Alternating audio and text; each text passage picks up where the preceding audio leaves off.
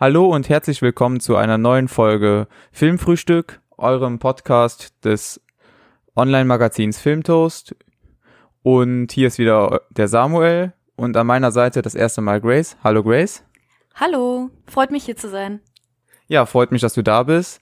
Und heute haben wir uns gedacht, versuchen wir, wir mal etwas anderes und zwar mit einer Art Filmanalyse, wenn man das so sagen kann. Ähm, und welcher Film eignet sich dafür besser als Mulholland Drive? Und nur für die Zuschauer vielleicht mal als Einordnung, wir werden definitiv spoilern. Allerdings werden wir versuchen, den ersten Teil des Podcasts spoilerfrei zu halten und zuerst generell etwas über David Lynch zu sagen und dann den Film halt eben ohne zu viel zu verraten ähm, kurz zu besprechen. Und dann werden wir auch Bescheid sagen, wenn wir in den Spoiler-Part kommen, so dass die, diejenigen unter euch, die das noch nicht bis jetzt gesehen haben oder, ja, und das halt dann noch nachholen wollen, in dem Fall dann abschalten können und nachdem sie es nachgeholt haben, hoffentlich wieder dazu stoßen. Genau, vielleicht macht euch ja schon das, worüber wir dann jetzt reden, Lust darauf, den Film zu gucken. Ja, das hoffen wir ja zumindest. Genau, und wie gesagt, bevor wir mit dem Film anfangen, vielleicht einmal so was ganz Grobes zu David Lynch. Und zwar ist er ja nicht nur als Regisseur tätig, wie du weißt, sondern ja unter anderem auch als Maler, als Fotograf und als Musiker. Hast du da mal in die anderen Künstler oder künstlerischen Bereiche von ihm reingeschaut? Also ich habe mir halt bei dir das äh, Fotobuch, was du von ihm hast, angeschaut. Das war aber bis jetzt tatsächlich das Einzige. Ich habe weder in Twin Peaks seiner Serie reingeschaut, noch mir mal die Musik angehört. Das Einzige, was ich auch noch kenne, sind so seine kleinen süßen YouTube-Videos, die er manchmal hochlädt. Mhm. Und aber ja, genau. Ansonsten kenne ich halt auch eher die Filme. So, das ist das, was ich von David Lynch größtenteils kenne. Ja, okay. Und wir haben ja auch schon einige Filme zusammen gesehen, wo ich selber gemerkt habe, dass du ein besonderes Verhältnis zu David Lynch hast, weil du einige seiner Filme wirklich magst, mit anderen allerdings nicht so viel anfangen kannst. Was ist David Lynch eigentlich für dich oder was ist das Lynch-eske, wie man das so oft in anderen ähm, Bezeichnungen hört? Oh, schwer zu sagen. Also das Ding ist, Lynch ist erstmal was ganz Besonderes. Man muss sich auf die Filme einlassen können. Erstmal, also das so als grobes Ding. Das ist jetzt nichts irgendwie, was man sich so sonntags, nachmittags einfach mal so, wenn man entspannt auf der Couch liegt, angucken möchte. Die meisten Sachen sind da schon eher komplizierter und fordernder und da muss man auch wirklich Lust drauf haben. Aber dann kann man da richtig in eine tolle Welt eintauchen. Und David Lynch sagt ja auch selber, dass er vor allem Filme macht für das Erlebnis. Das heißt, also man ist wirklich dann er schafft das halt auch teilweise so dann Szenen zu kreieren, wo du dann dir richtig so dich in deinen Schuh, äh, Stuhl so festklammerst, weil du so Angst hast, dass irgendwas äh, jetzt gleich passiert. Er schafft es da so eine tolle Spannung aufzubauen. Und generell so Lynchesk, also so Lynch-typisch, würde ich sagen, sind diese Traumsequenzen, mhm. also quasi dieses Träumerische, dass auch Dinge passieren, die so komplett realitätsuntypisch sind, aber trotzdem halt alle so tun, als wäre es gerade das Normalste der Welt. Also ich erinnere mich da an einige Szenen von Eraserhead mit einem Hühnchen mhm. und alle so da sitzen und so, ach ja, normaler Dienstagnachmittag, würde ich sagen. Deswegen, das würde ich sagen, ist besonders und zeichnet Lynch aus. Mhm. Ja. Hast du denn einen besonderen Lieblingsfilm von ihm? Hm, gute Frage. Also ich glaube, bevor wir uns Mulholland Drive nochmal extra für den Podcast angeguckt haben, hätte ich eigentlich gesagt, dass Lost Highway war das? Mhm. Genau. Ähm, dass eigentlich Lost Highway mir am besten gefallen hat. Aber jetzt nach dem Rewatch würde ich sagen, dass mir Mulholland Drive, glaube ich, oder zumindest auf einer Stufe mit Lost Highway ist. Da muss ich nochmal gucken. Vielleicht, wenn ich Lost Highway nochmal sehe, ob ich dann genauer weiß, welchen von den beiden ich lieber mag, aber zwischen den beiden wäre es dann wahrscheinlich. Okay. Kann ich absolut nachvollziehen. Mulholland Drive ist ja auch bei mir wirklich ganz oben mit dabei. Ähm, vielleicht noch neben äh, Twin Peaks Fire Walk With Me, aber das ist dann ja auch nochmal ein anderes Thema. Ihr könnt ja auch gerne mal in die Kommentare schreiben, ob ihr vielleicht Lust zu einem Twin Peaks Podcast hättet oder zu einem Podcast ähm, über David Lynch als Person, denn wir können das leider nicht ausführlich genug besprechen, wie wir beide es vielleicht gerne wollten, weil wir noch einiges vor uns haben. Ähm, genau, aber ich würde dir dann an der Stelle auch zustimmen. Und dann würde ich sagen, fangen wir auch direkt an über Lo ähm, nicht über Lost Highway, sondern über den anderen Film der LA sogenannten LA Trilogie zu reden und zwar über Mulholland Drive.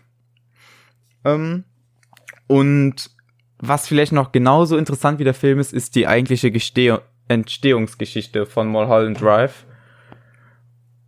Und zwar ist das nämlich ursprünglich als ein Sequel zu ähm, eben erwähnten Twin Peaks gedacht gewesen.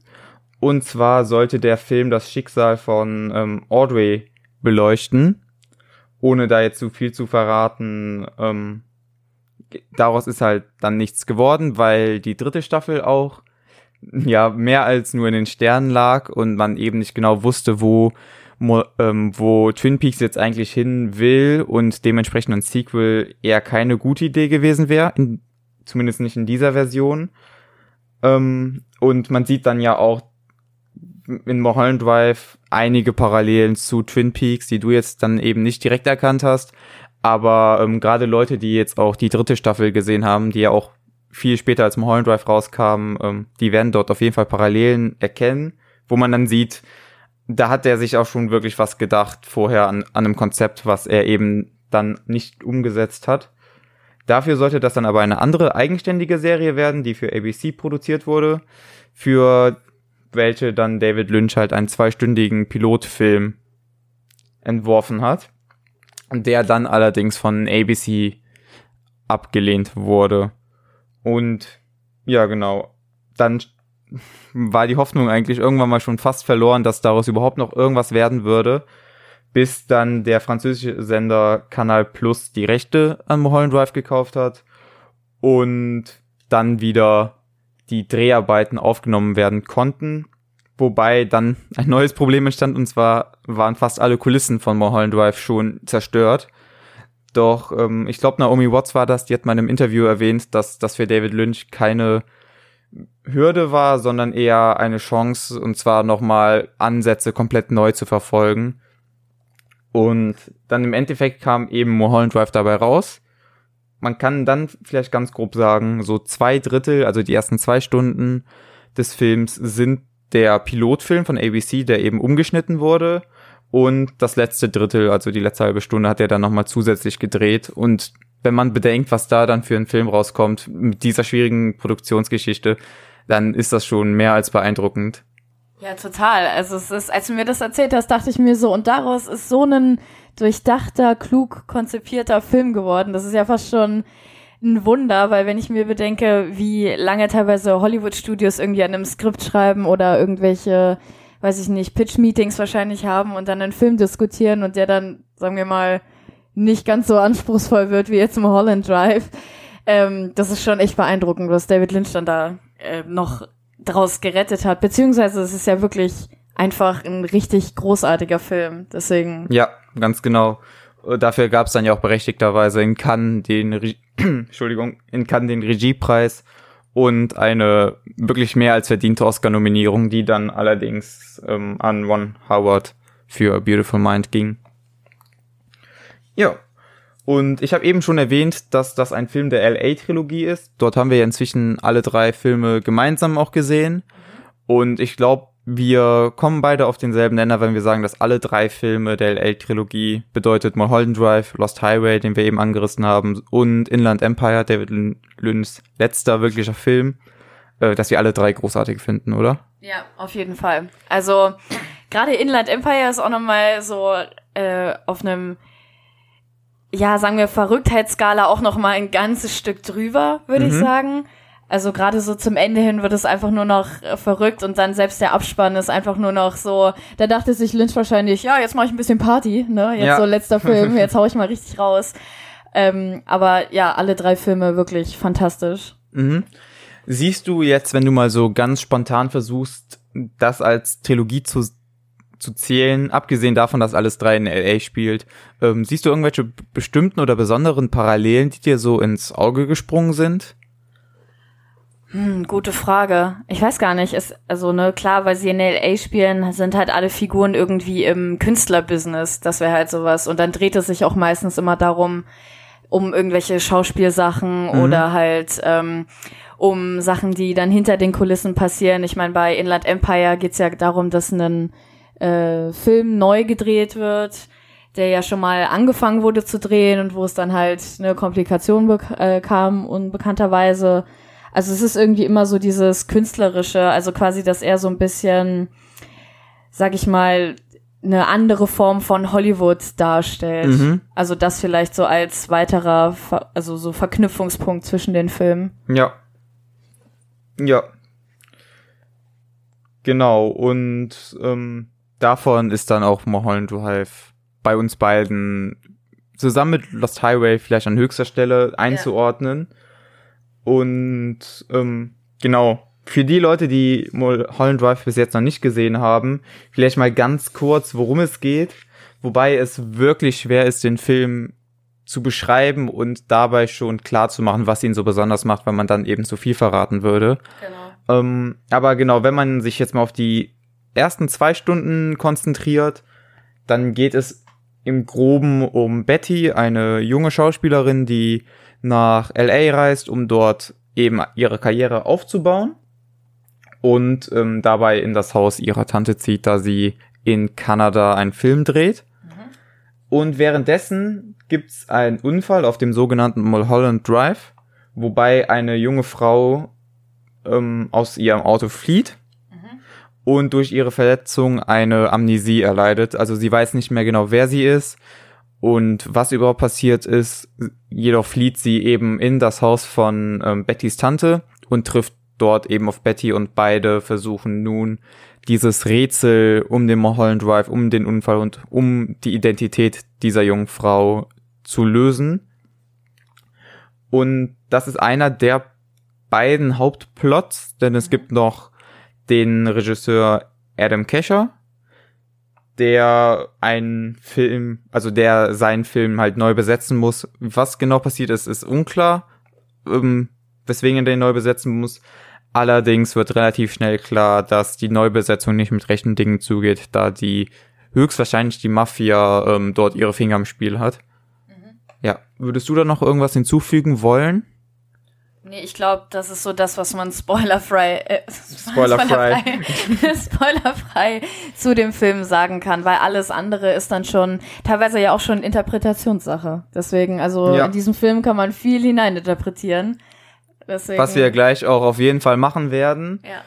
Ähm, ja, wir haben den Film ja in relativ kurzer Zeit zweimal geschaut, beziehungsweise bei mir war das dann nun der, der äh, das dritte Mal. Und ich habe bei dir ja auch schon gemerkt, dass sich da die Meinung vielleicht ein bisschen geändert hat.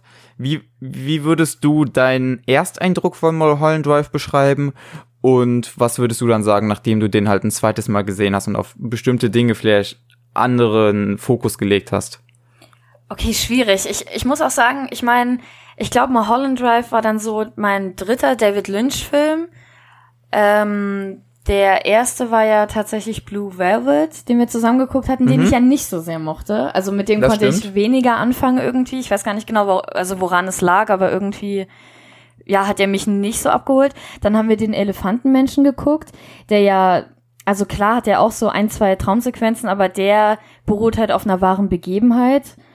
Und deswegen war das halt viel mehr, also weiß ich nicht, das war dann nicht so verrückt, sage ich mal, sondern es war halt wirklich eine sehr berührende, dramatische Geschichte, ähm, die, die mir sehr gut gefallen hat. Und dann habe ich ja Mulholland Drive mit dir geschaut.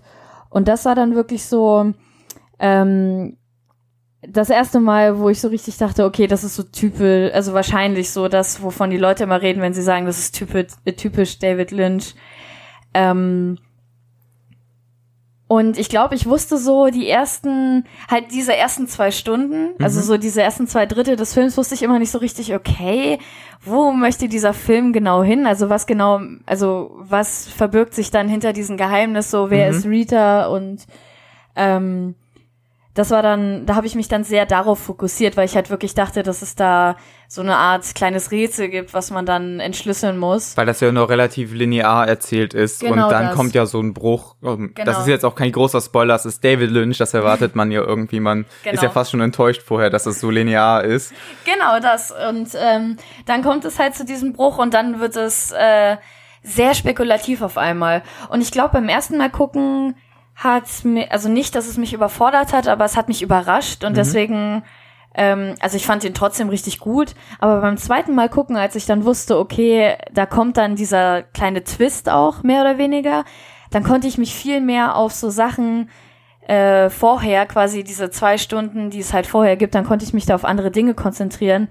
Und da sind mir so viele neue Sachen aufgefallen, viele Parallelen, viele kleinere Sätze, so, wo ich mir dachte, ach Mensch, mhm. guck mal einer an. Und dann hat man dann schon automatisch angefangen, sich eine Theorie zusammenzuspinnen. Und als wir den dann geguckt haben, extra nochmal für den Podcast, da ist es ja teilweise sogar passiert, dass wir uns Szenen nochmal angesehen haben und dann zurückgespult haben und dann uns so also komplett neue Dinge aufgefallen sind, obwohl wir den Film ja schon gesehen hatten. Ja. Also das war wirklich besonders. Deswegen. Genau, wir hatten das ja auch sogar einmal, ähm, weil wir uns bei einer Szene nicht, nicht sicher waren, ähm, welcher Charakter von den beiden wie reagiert. Ja. Und dann wollten wir uns das ja nur nochmal anschauen und wir sind da auch dann natürlich auf die Lösung gekommen, wer jetzt wer ist. Aber gleichzeitig haben wir noch was komplett Neues festgestellt, was wir genau. ja später auch nochmal erwähnen werden. Und ich glaube auch wirklich, dass selbst beim zehnten Mal Mulholland Drive schauen, es immer noch kleine Details gibt, die einem auffallen oder die einem vielleicht sogar eine komplett neue Interpretationsrichtung stoßen können. Ja, genau, je nachdem, wie du gerade drüber nachdenkst. Also ich habe gesehen, es macht einen totalen Unterschied, mit welchem Mindset du an diesen Film rangehst. Deswegen, also das ist, also es war wirklich faszinierend, dann den Film dann nochmal zu gucken, halt mit dieser Prämisse, okay, ich möchte jetzt quasi auf etwas Bestimmtes achten. Und dann fallen dir so viele Dinge dazu auf. Also es ist wirklich, das ist wirklich toll. Der hat quasi ähm, Wiederanschauungswert, wie man so schön sagt im Deutschen. Ja, das absolut. ähm, ja, und er ist jetzt natürlich mit seinen, ich glaube, ziemlich genau, so plus minus ein paar Minuten, 150 Minuten, hat er ja schon einen stolzen, eine stolze Laufzeit. Ja. Aber ich würde auch wirklich so weit gehen und sagen, das ist einer von Lynns unterhaltsamsten Filmen, auch wenn wirklich fast alle seine Filme ja recht kurzweilig sind, weil sie eben total interessant sind. Aber ich würde sagen, Mulholland Drive erreicht ja nochmal eine komplett neue Ebene an mhm. Unterhaltsamkeit. Ja, vor allem auch, weil du halt die meiste Zeit verfolgst du halt so diese zwei Hauptcharaktere, halt Betty und Rita. Mhm. Und äh, dadurch, also und man taucht so richtig mit den beiden ein und ich glaube, deswegen ist das auch so kurzweilig. Also diese zwei Stunden davor fühlen sich halt nicht wie zwei Stunden an. Mhm. Halt einfach, weil du so den beiden dann äh, bei ihrer Rätseljagd äh, zuguckst und richtig mitfieberst. Ja. Genau. Ja, das ist ein gutes Stichwort, dass du gerade nochmal Betty und äh, Rita erwähnt hast. Rita, nochmal, um drauf zurückzukommen, das ist der Name, den sich ähm, die junge Frau, die von dem Unfall flieht, gibt. Da kommen wir auch später nochmal darauf zu sprechen, wieso ausgerechnet dieser Name. Ähm, ja, das ist ja ganz interessant, denn Betty wird ja auch zum Beispiel von Naomi Watts gesprochen, gesprochen, ähm, gespielt. Und sie hat ja vorher, ich glaube, bevor sie die Rolle bekommen hat, fast zehn Jahre lang oder so, hat, hat ja Naomi Watts erzählt, ähm, für Rollen vorgesprochen und natürlich auch Rollen gespielt. Aber ihr großer Durchbruch nochmal in Hollywood kam ja dann durch Mulholland Drive. Und ich weiß nicht, wie es dir geht, aber ich könnte mir den Film wirklich ohne ähm, Naomi Watts in ihrer Rolle und auch ohne Laura Herring als äh, Rita einfach gar nicht mehr vorstellen, weil diese Chemie zwischen den beiden Hauptdarstellerinnen ist phänomenal, in meinen Augen zumindest. Und ich wüsste nicht, wie das funktionieren würde ohne diese beiden äh, Darstellerinnen. Wie geht's dir da? Ja, auf jeden Fall. Ich glaube auch, dass David Lynch so einen, der hat halt richtig ein Auge dafür, wen er für was casten muss. Also es ist auch, es gibt dann zum Beispiel ganz süße Interviews von der, vor allem den weiblichen Hauptdarstellerinnen, die halt schon mal mit Lynch zusammengearbeitet haben, wo man halt richtig merkt, dass die Lynch total verehren und dass die da wirklich Spaß am Set haben und dann erzählen die so kleine Anekdoten und gerade Naomi Watts, die ist, die ist so sweet dabei, wenn sie irgendwie David Lynch nachmacht ja. und deswegen, also es ist wirklich toll und da hat man richtig das Gefühl, dass er halt einfach dadurch, dass er halt auch so eine klare Vision davon hat, was er erzählen möchte, dass er halt logischerweise auch genau weiß, wie er dann die Rollen besetzen muss. Und es zahlt sich halt dann manchmal aus, dass ein Regisseur da so eine ja, so eine kleine, sag ich mal, ja, so einen kleinen Vertrauensvorschuss hat, wie dann bei David Lynch, der halt halt bekannt dafür ist und ähm, dann halt auch mal sagen kann, okay, ich möchte jetzt eine Schauspielerin casten, die eigentlich schon seit zehn Jahren nichts mehr allzu Relevantes gemacht hat. Mhm. So. Und das hat sich absolut ausgezahlt. Ja, das ist ja auch ähm, darauf wieder super faszinierend, dass er wirklich so viel freihalten lässt, dass er ja den Schauspielerinnen nicht mal das Drehbuch wirklich erklärt. Also David Lynch ist eher bekannt dafür, er gibt keine Interpretationsvorschläge, er sagt, ähm, wenn man jetzt ein Buch eines berühmten Autors liest ähm, und der danach verstirbt, dann kann man ihn auch nicht mehr fragen, was er eigentlich damit sagen wollte. Und das war ja beim Drehbuch genauso. Naomi Watts hat ihm ja direkt, ich glaube, beim ersten Treffen oder so gefragt, worum geht's in dem Film? Worauf David, äh, David Lynch dann ja erwidert hat, ja, was glaubst du, worum es in dem Film geht? Und Naomi Watts dann dazu gebracht hat, über diesen Film zu reden, wie sie das interpretiert. Und das schafft auch nochmal eine total interessante Beziehung zwischen allen Charakteren, weil wirklich jeder dort seine Ideen und auch seine eigene Vision teilweise mit einbringen kann. Und das ergänzt sich super, das greift wirklich wie so Zahnräder ineinander. Ja, das ist halt richtig toll, dass er da so die Möglichkeit gibt, auch den Schauspielern quasi zu sagen, hey, was denkst du dir eigentlich äh, über deine Rolle und wo glaubst du, kommt die hin und was bewegt deine Rolle? Ja. Das ist ja auch ganz wichtig, damit die Schauspieler selbst halt sich Gedanken dazu machen und dann halt auch das richtig gut spielen können. Ja, die genau. Müssen das halt auch selber verinnerlichen können. Ja. Ja, und ich glaube, es gibt keine bessere Überleitung, als über Interpretation von dem Drehbuch von Mulholland Drive zu reden. Denn der Film, okay, folgendes, wir können hier keine wirkliche Interpretation geben, keine Lösung. Wir können nicht sagen, wir erklären Mulholland Drive ähm, jetzt wir haben endgültig. den Film verstanden. David Lynch kann einpacken. Genau, das werden wir hier nicht sagen, weil das ja auch bei Lynch einfach nicht möglich ist.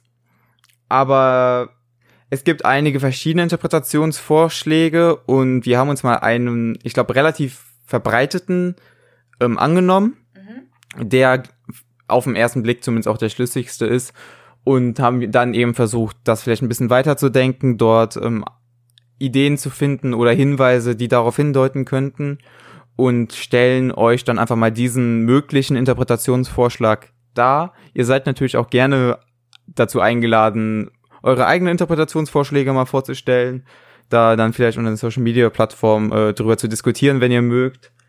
Und genau, also zuallererst würden, würden wir sagen, dass ab jetzt der Spoiler-Teil kommt. Das auf jeden Fall, genau. Denn keine Interpretation mit Hinweisen, ohne dass wir eben auf den Film mit gravierenden Spoilern ja, zu sprechen kommen. Logisch. Genau. Das einzige vielleicht, was man noch kurz vorher sagen kann, ohne das zu viel zu verraten, ähm, dass das ein Film ist, der Hollywood dekonstruieren möchte, ähm, was ja auch schon beim Titel Mulholland Drive ja angedeutet wird, denn diese Straße der Mulholland Drive ist eine Straße, ähm, die zwischen einem Valley, also so einem kleinen Tal und Hollywood liegt. Und es ist schon sehr bezeichnend, dass auf dieser Straße ein Unfall geschieht ja, und ähm, es ist sogar noch, es geht noch ein Stück weiter mit der Dekonstruktion, aber da müssen wir dann wirklich in dem Spoiler-Part, der jetzt ja. anfängt, ja. zu sprechen kommen. Ja. Möchtest du mal erstmal erklären, wa was denn unser Grund Grundgedanke dieser Interpretation ist? Also, was denken wir, worum es in Mulholland Drive gehen könnte? Okay, also im Prinzip hatten wir ja auch schon angesprochen, dass dieser Film aus mehr oder weniger zwei Parts besteht. Und zwar haben wir halt die ersten zwei Stunden, der, äh, in denen wir Betty und Rita folgen. Und dann kommt ein zweiter Part, auch recht überraschend, ähm, in dem man dann auch wieder den Schauspielerinnen, also Naomi Watts und Laura Herring, aber halt in leicht veränderten Rollen wieder folgt. Und auch, glaube ich, die gängigste Theorie und auch der, wo wir uns im Prinzip angeschlossen haben, ist halt die, dass die ersten zwei Stunden ein Traum sind. Und also beziehungsweise halt eine Vorstellung von Betty, beziehungsweise Diane, so wie sie halt in Wirklichkeit heißt. Und ähm, das ist Naomi Watts Charakter. Wir genau. werden halt auch hoffentlich dann immer dran denken, vielleicht mal den Schauspieler dazu zu sagen, dass man nicht durcheinander kommt. Genau. Weil einige Namen doppeln sich auch, weil halt in der Traumebene teilweise Namen vertauscht werden und Charaktere anders besetzt sind und dazu, also da kommen wir dann auch noch zu, aber wir probieren mal bei den Genau, beiden. nur wenn es eindeutig ist, dass wir gerade wirklich über ähm, die Traumwelt reden, dann werden wir vielleicht Betty verwenden. Ähm, ansonsten halt die Schauspielernamen, damit man da einfach nicht durcheinander kommt. Genau. Und dann der zweite Teil ist dann quasi so die, ich würde sagen, nüchterne beziehungsweise sehr dramatische Realität von halt Naomi Watts Charakter. Und ähm, ja, ich weiß gar nicht, würdest du noch ich, groß was? Ich würde sagen, wir können wirklich schon so weit gehen und sagen, ähm, dass in unserer Interpretation Naomi Watts Charakter Diane tot ist in der Mhm. realen Welt und ihr Traum eben versucht, diesen Tod zu verdrängen und zu verdrängen, dass sie in ihrem Leben nicht nur als Schauspielerin, sondern auch privat gescheitert ist. Mhm. Ähm, ganz genau. Ja. Ja. Und genau die letzten 30 Minuten ähm, halt dann eben als Erinnerungsfragmente nochmal die Realität widerspiegeln, eben auch in unchronologischer Reihenfolge. Genau, also quasi die letzten 30 Minuten sind die Realisation von Naomi Watts Charakter, dass sie sich umgebracht hat. Ganz genau. Und für die Leute, die vielleicht selber, wenn sie den Film schauen, nochmal neu mitraten wollen, hat David Lynch selber natürlich keine Interpretation vorgegeben. Aber ich glaube, zehn Tipps sind das. Ja, es sind zehn. Ja, sehr gut. Zählen können wir. zehn Tipps von David Lynch. Ähm, genau, zehn Tipps hat er gegeben, wie man diesen Film oder worauf man in diesem Film achten muss. Wer weiß, vielleicht sind alle äh, Tipps ja rote Heringe, aber wir haben mal versucht, auf den einen oder anderen Tipp zu achten und ich glaube, wir sind bei einigen auch wirklich auf eine plausible Erklärung gekommen. Ich glaube, wir haben sogar nur zwei Tipps, wo wir gar nichts zu haben, oder? Das ist gut möglich. ja. Möchtest du die Tipps dann direkt mal vorlesen?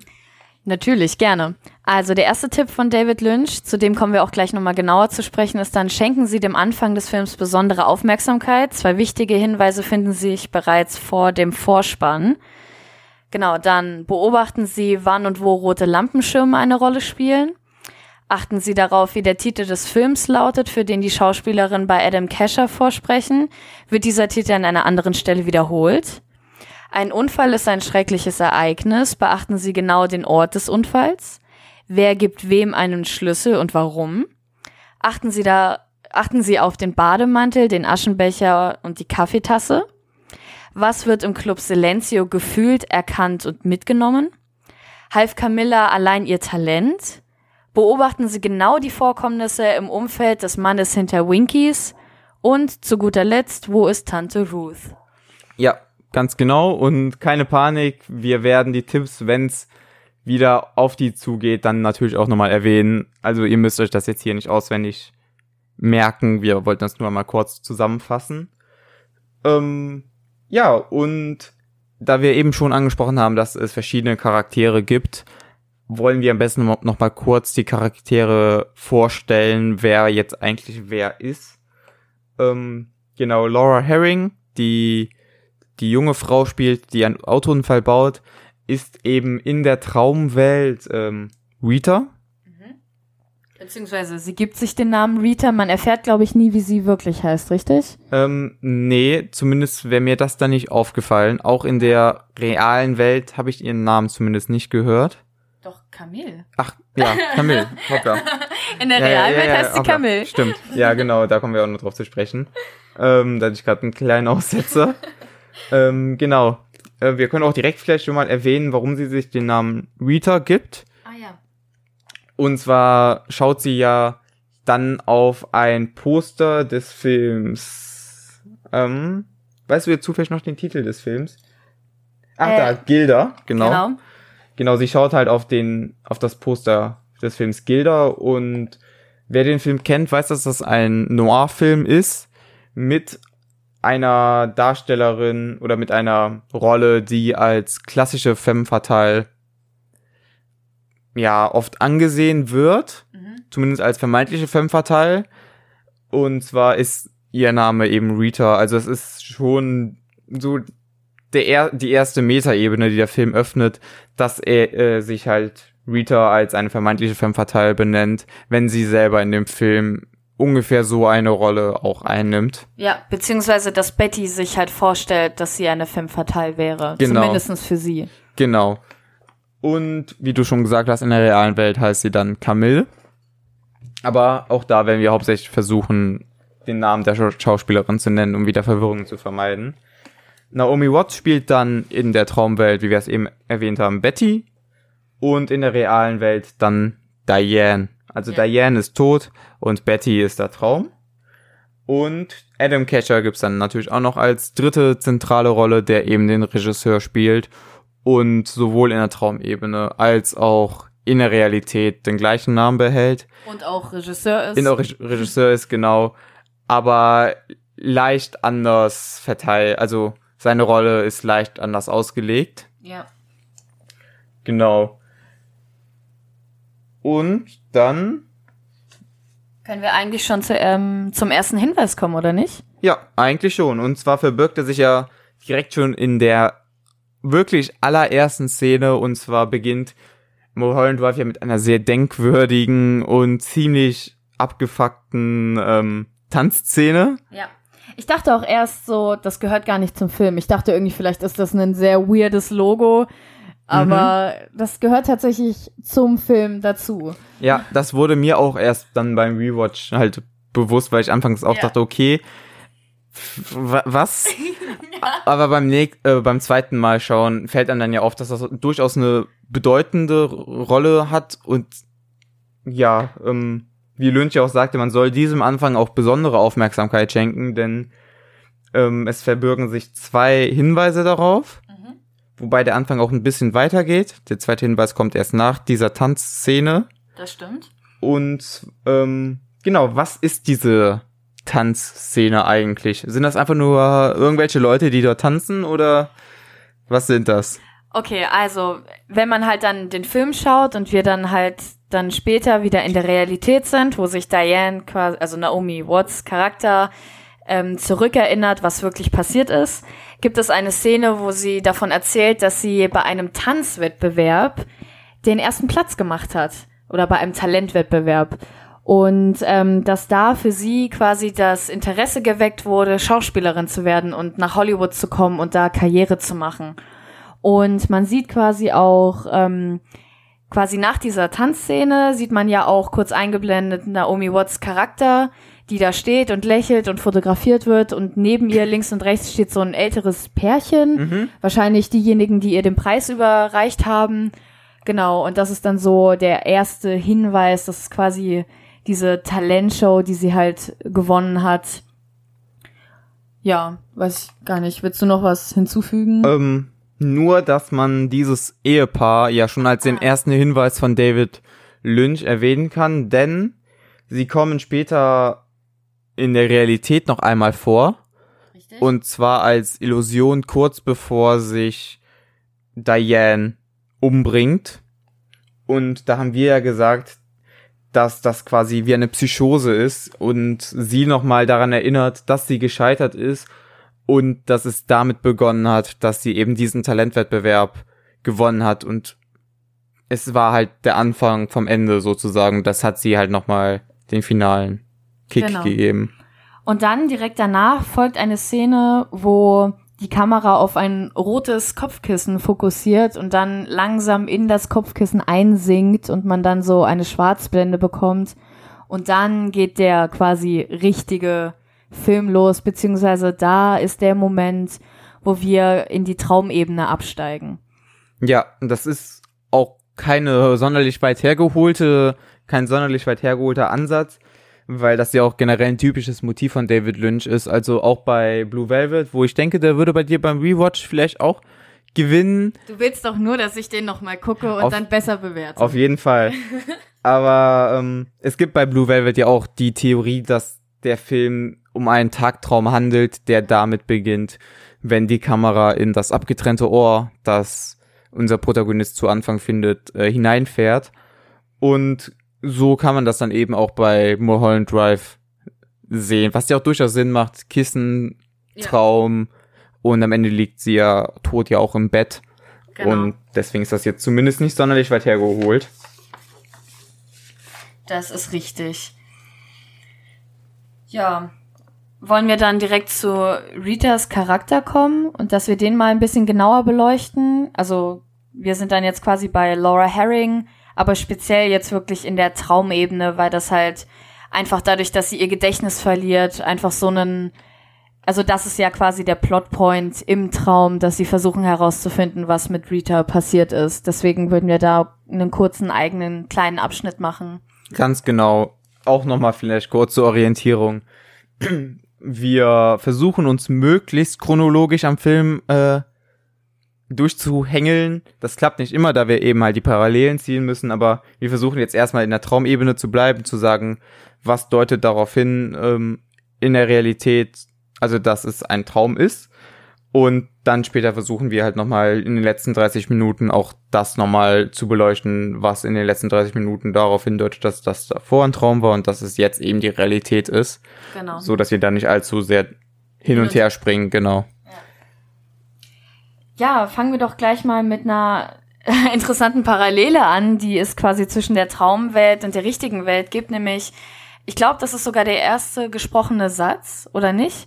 Es ist quasi, man sieht ein Auto, das halt den Mulholland Drive lang fährt und Rita sitzt hinten im Auto und vorne sitzen halt zwei eher zwielichtig aussehende Typen, die dann halt am Rand anhalten und dann äh, schaut halt Rita ganz verwundert nach vorne und meint dann so, What are you doing? We don't stop here.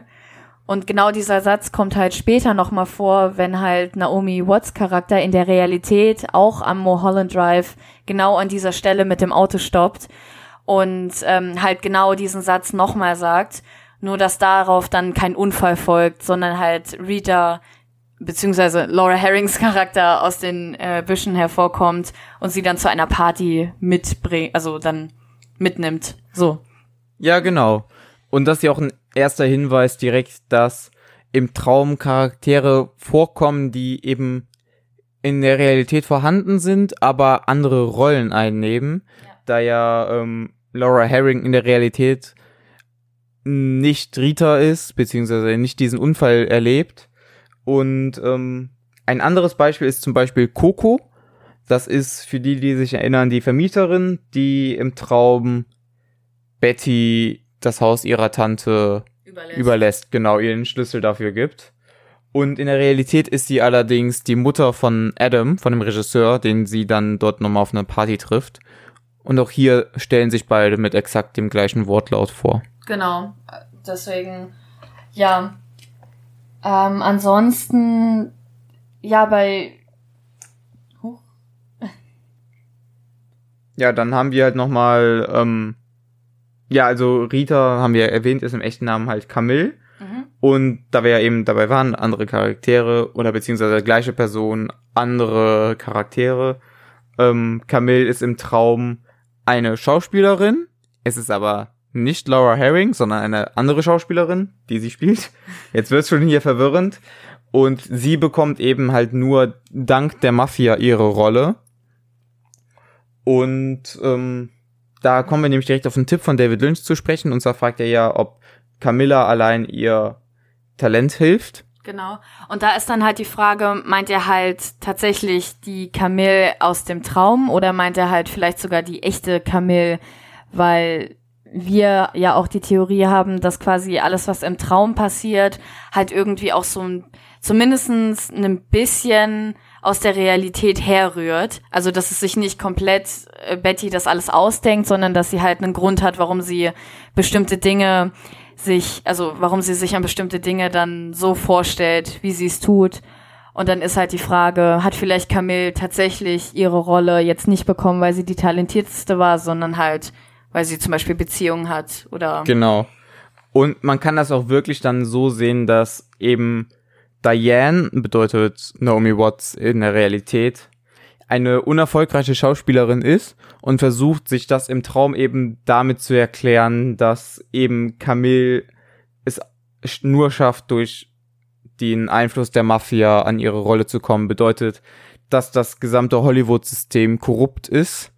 Und das ist dann auch wiederum so eine Dekonstruktion der Dekonstruktion Hollywoods, weil David Lynch dort nicht nur dieses typische Klischee bedient, dass man in Hollywood eben einfach nur weiterkommt, wenn man Beziehungen hat oder dass das generell alles ein sehr abgekartetes Spiel ist. Das wäre ja auch irgendwie zu einfach für David Lynch, wenn das, das die einzige, einzige Ebene dort wäre, sondern er geht nochmal einen Schritt weiter und sagt, was ist, wenn das zwar auch nicht falsch ist, aber nicht der einzige Grund, dass eine Person scheitert, sondern man einfach nur versucht, sich das damit manchmal ein bisschen schön zu reden mhm. und so seinen eigenen Misserfolg verdrängt. Ja, genau. Also quasi, dass Diane bzw. Naomi Watts Charakter gar nicht so talentiert ist, wie sie sich das selber ausmalt, sondern halt einfach tatsächlich ungeeignet ist für die Rollen, die sie, also für die sie vorspricht. Ja.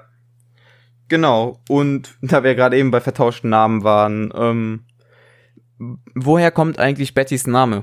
Das ist auch spannend, weil wenn wir dann in der Realität sind, da ähm, treffen wir quasi in einer Szene bei Winkies wieder auf eine Person, nämlich eine Kellnerin, die interessanterweise im Traum den Namen Diane trägt, was ja eigentlich Naomi Swartz richtiger Name ist, also von ihrem Charakter. Mhm. Und in der gleichen Szene in der Realität heißt die Kellnerin halt Betty, was halt auch interessant ist, weil man ja oft also es gibt ja oft dieses Klischee, dass eine un, also noch eine unbekannte Schauspielerin quasi sich mit Kellnern über Wasser hält, bis sie ihren großen Erfolg hat. Ja. Also auch sehr vom Tellerwäscher zum Star. Millionär. Genau, genau, ja, genau. Ja, und auch hier wieder, es ist sehr gut möglich, dass Naomi Watts in der Realität einfach dieses Namensschild sieht, Betty, und unterbewusst dann im Traum ihrem eigenen Charakter diesen Namen gibt. Genau. Es gibt ja dann sogar eine Szene später, da kommt dann eine Nachbarin, also wir sind in der Traumwelt, und da kommt dann eine Nachbarin von ähm, Bettys Tante, die dann klingelt und Betty stellt sich dann vor, sie sagt dann, my name is Betty und die Nachbarin antwortet halt darauf, no, it's not.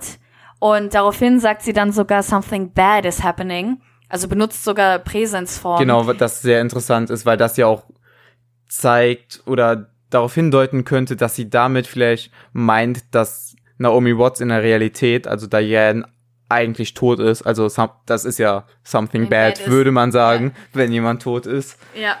Und genau. das ist schon ein sehr interessanter Hinweis. Und wir beide hatten ja auch in der Szene extrem Gänsehaut, als ja. wir da nochmal speziell drauf geachtet haben. Das stimmt. Also alleine als sie sagt so, hey, my name is Betty, sich so voll freudig vorstellt und die Hellseherin dann so, no, it's not. So, also so richtig so, oh damn, sie hat recht, ihr Name ist nicht Betty. Das war so eine richtige Realisation von uns beiden, als wir da saßen. Ja. Und was auch schön ist, dann später gibt es eine Szene, wo also wo Rita und Betty versuchen herauszufinden halt, wer Rita ist.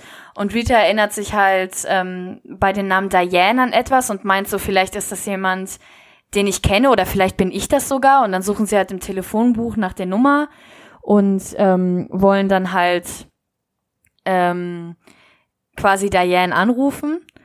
Und dann rufen sie halt die Nummer an und es geht aber nur der Anrufbeantworter ran. Und kurz bevor sie anrufen, sagt sogar Betty, it's strange to be calling yourself.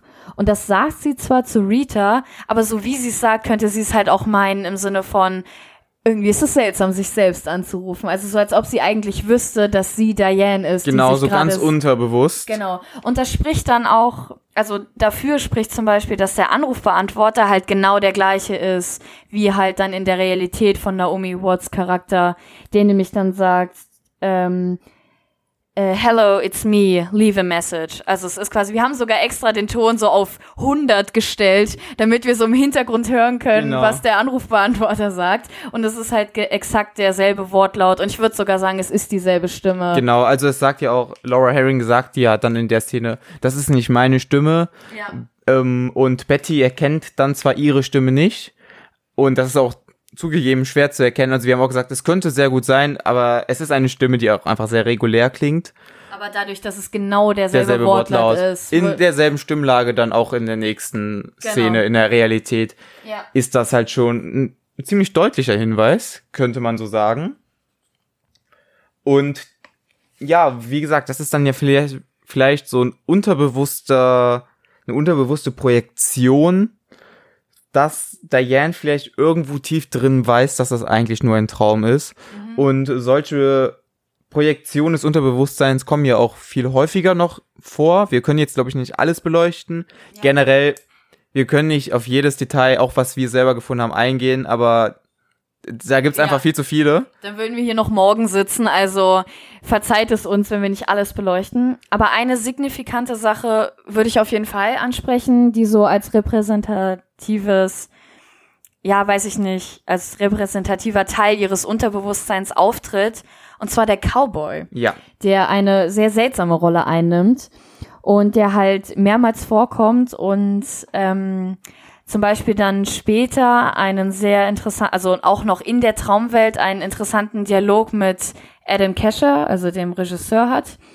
Und die unterhalten sich quasi darüber, was ähm, das Schicksal eines Menschen beeinflusst. Und quasi sie beide kommen ja zu dem Schluss, dass man immer selbst dafür verantwortlich ist, wie das eigene Leben verläuft. Was vielleicht so, also dieser Cowboy ist so ein bisschen ihr Unterbewusstsein, was ihr eigentlich sagt, so, was machst du hier eigentlich? Und er sagt ja sogar quasi, wenn du mir zustimmst, dann scheinst du dich ja nicht um ein gutes Leben zu kümmern. Er sagt ja sowas wie, you don't care about a good life. Genau, und anfangs denkt man ja vielleicht, dass sich da, er sagt das ja zu Adam? Genau, zu Adam. Und anfangs denkt man dann, okay, vermutlich meint er jetzt, Adam kümmert sich nicht um sein eigenes Leben, weil der nicht dieser Rollenwahl zustimmt. Mhm. Aber das wäre auch wiederum zu einfach. Und außerdem sagt der Cowboy ja dann später, um, ähm, you see me twice if you... Twice. huh? You said tr äh, twice. Also twice. Ja. Nicht dreimal. Zweimal. Ja, ja. Ja. Genau. Hä? Ja. If you do... See me twice. Twice, if you do bad. Ja. Genau, and... Und äh, dreimal dann, wenn Nein, er gut tut? Zwei, also einmal, wenn, einmal, wenn er gut tut und zweimal, wenn er, wenn er es schlecht macht. Genau. Genau so war das. Und ähm, die beiden Male, die nochmal vorkommen, sind dann ja auch in der Realität.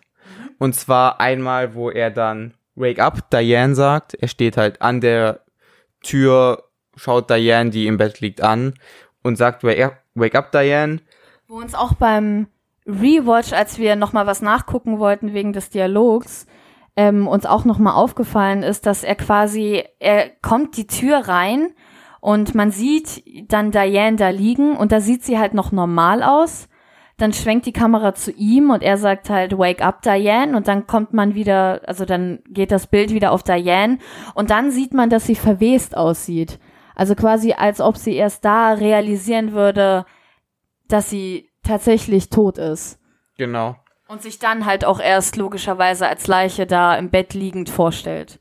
Ganz genau. Also in dem Fall wäre das Wake Up eben nicht wörtlich zu sehen, sondern Wake Up, also wach auf im Sinne von akzeptiere die Realität, erkenne die Realität und genau dementsprechend halt auch schon vorher dieses Unterbewusste also dass der Cowboy quasi, wir haben ja auch in äh, Lost Highway den Mystery Man, mhm. der ja auch immer so eine, der ja auch immer die verschiedenen Ebenen miteinander verbindet ja. und sich da durchzieht. Und die Rolle würde dann jetzt quasi der Cowboy hier übernehmen. Mhm. Genau. Ja, und dann später sieht man ihn halt tatsächlich noch ein zweites Mal in der Realität auf der Party, auf der dann halt Naomi Watts und Laura Herrings Charaktere sich halt, sag ich mal, wiedersehen und sich über ihr echtes Leben unterhalten. Genau, also eben in der Realität. Und genau. das zeigt ja, okay, sie hat irgendwas falsch gemacht und das führt dann halt dazu, dass sie dann später sich selbst umbringt. Ja. Genau. Und ich würde sagen, wir gehen direkt mal auf einen weiteren Tipp von David Lynch ein. Und zwar sagt er ja, dass man den Vorkommnissen ähm, bei Winkies besondere, auf, besondere Aufmerksamkeit schenken soll. Zuerst, diese Szene handelt von zwei Männern, bei denen man zuerst nicht weiß, in welcher Beziehung sie zueinander stehen. Also es sind einfach zwei Männer, man weiß nicht, sind das Brüder, sind das Geschäftspartner.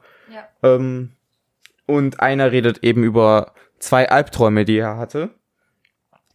Und beide Albträume fanden im Winkies statt, waren allerdings leicht anders. Also die Tageszeit zum Beispiel war anders. Genau. Also er redet quasi davon, dass sie basically the same sind, aber dass es immer so Nuancen gibt, die verschieden waren. Ganz genau. Und ähm, das ist dann wiederum eine Metapher für den Traum von Diane. Denn der Tra im Traum gibt's auch eine Szene, wo Diane und Beth, also um Verwirrung zu vermeiden, wo Naomi Watts und Dora Herring in ihrem, in Winkies sitzen. Und dann wiederum in der Realität sitzt Naomi Watts mit einer anderen Person, und zwar mit einem Auftragskiller im Winkies. Und das spricht auch dafür, dass es eben zweimal die gleiche Situation ist, aber eben leicht anders. In dem Fall wäre das zweite dann aber kein Traum, sondern eine Realität.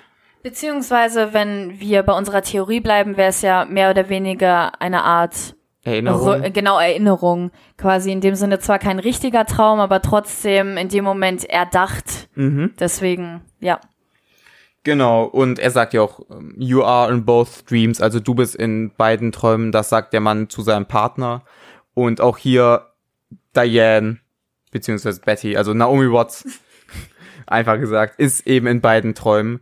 Und dann kommt ja der, einer der denkwürdigsten Momente des Films. Sie gehen hinter Winkies, weil der Mann sich vorstellt, dass dort ein mysteriöses Wesen lauert und er wissen will, ob es nun wirklich dort ist oder ob er sich das nur eingebildet hat. Genau, und dann kommt es auch für Leute, die leicht zu erschrecken sind, wie zum Beispiel ich, zu einem kleinen, ja, weiß ich nicht, ich will nicht sagen Jumpscare, Doch, aber ich würde sagen, so einen Lynch-esken Jumpscare, den genau, er gerne also mal nicht einbaut. billig, sondern halt einfach, ich meine, man weiß, dass er kommt, aber es ist trotzdem in dem Moment dann so, uff, Hilfe. Genau. Ähm, sie gehen halt hinter Winkies, hinter so eine kleine Art Container, würde ich sagen.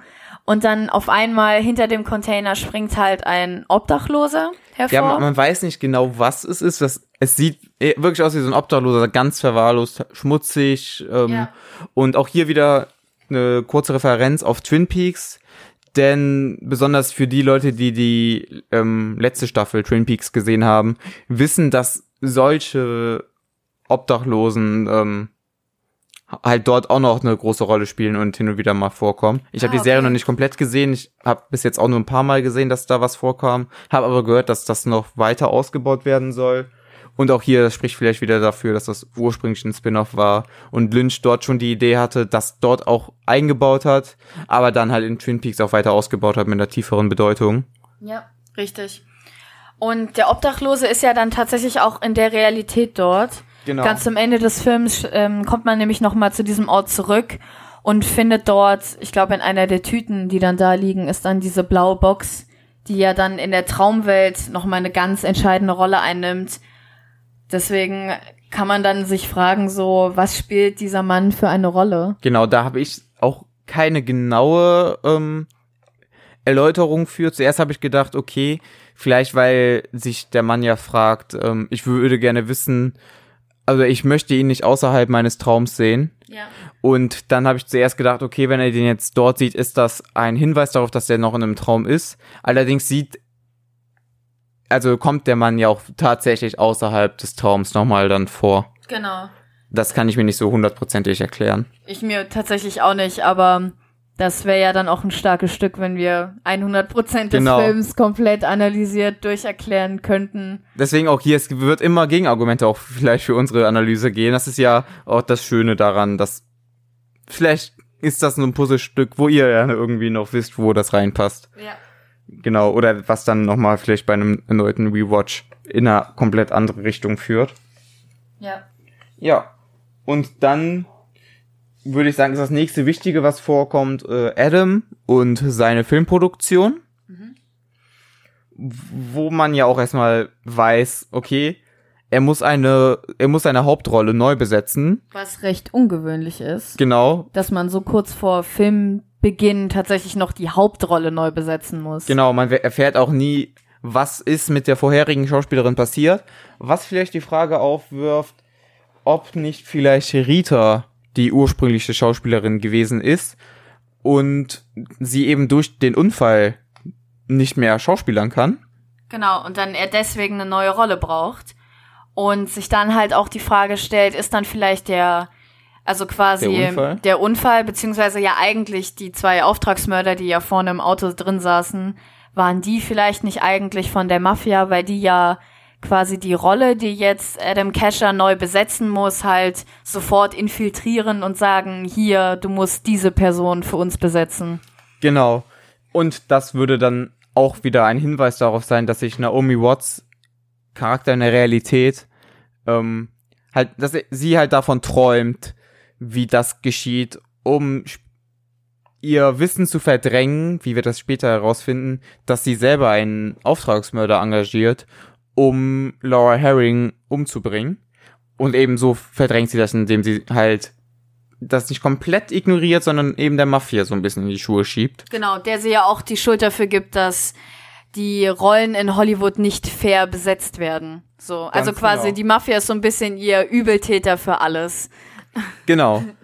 Und dann, wenn es darum geht, dass die Rolle neu besetzt werden soll, dann kommt es auch zu dieser ganz denkwürdigen Szene, wo äh, Adam halt mit dieser Mafia am Tisch steht. Und einmal gibt es natürlich die legendäre Espresso-Szene, aber es fällt ja auch vor allem ein Satz, der generell im Film immer häufiger fällt. Und zwar, this is the girl, wenn es darum geht, dass die Mafiosi auf ein Foto von Camille im Traum Ja. zeigen und Quasi, das soll der Satz sein, den Adam sagt, wenn er die im Traum Camille sieht und sie für die Rolle vorsingt, soll er sagen, this is the girl, um zu signalisieren, dass er ihr die Rolle gibt. Und dieser Satz wird in dieser Szene auch so überproportional oft gesagt, dass es schon auffällig ist. Genau. Und was halt spannend ist, ist, dass später ähm, bei der, über den Dialog haben wir ja schon geredet, über den Cowboy und Adam Casher, ähm, dass der Cowboy auch nochmal sagt, this is the girl, also quasi wieder dieser Satz. Und dann richtig interessant wird es halt, wenn wir bei den Erinnerungsstücken von Naomi Watts richtigen Charakter sind, also Diane in der Realität, dass wir quasi, wenn wir im Diner sind bei Winkies, dass sie da mit dem Auftragsmörder sitzt und halt genauso wie im Film so ein typisches Bewerbungsfoto von halt äh, Laura Herrings Charakter rausholt, raufzeigt und sagt, this is the girl. Also quasi wirklich dann diese Parallele zu halt, ne, Mafia, Auftragsmord, beziehungsweise dann halt eigentlich Diane, die den Auftragsmörder halt auf ähm, Camille ansetzt. Genau, ja. Also sie verarbeitet, wie gesagt, wieder die Ereignisse in der wahren Welt in sehr abgeänderter Form, Ja. aber mit den gleichen Fragmentsätzen in ihrem Traum. Und dann haben wir ja noch ein anderes nettes Detail bei. Ist es das gleiche Gespräch mit der Mafia oder ist es ein weiteres Gespräch mit der Mafia? Ich glaube, es ist dasselbe Gespräch. Ähm, da, also auf dem Tisch liegen halt sehr symmetrisch sogar. Also auf der einen Seite, wo die Manager sitzen, sind, ist halt eine Kaffeetasse und ein Telefon. Dann da, wo die Mafiosi sitzen, ist auch eine Kaffeetasse, die ja Ja. dann zu dieser berühmten Szene führt. Und halt das Foto der Schauspielerin, die sie Genau. besetzen sollen, beziehungsweise die Bewerbungsmappe. Und dann auf der Seite von Adam Casher und seinem persönlichen, weiß ich nicht, Assistenten, li- ist halt auch eine Kaffeetasse und ein Golfschläger. Genau, und das ist interessant, denn der Golfschläger spielt später eine wichtige Rolle oder zumindest eine interessante Rolle, denn vor Wut schl schlägt Adam diesen Golfschläger gegen das Auto von einem der, ich glaube von den einen der Mafiosi oder auf der jeden Fall. Filmproduzenten. Genau.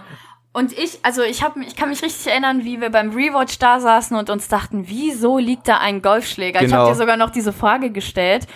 Und dann ist, also es wirkt so, als ob quasi Naomi Watts Charakter Adam mit diesem Golfschläger in ihrem Traum ausgestattet hätte, um dann später das Auto der Mafiosi kaputt machen zu können. Genau. Weil das ist literally die einzige Funktion von diesem Golfschläger. So, er trägt ihn sinnlos mit sich rum, bis er dann halt in der einen Szene dieses Auto kaputt macht.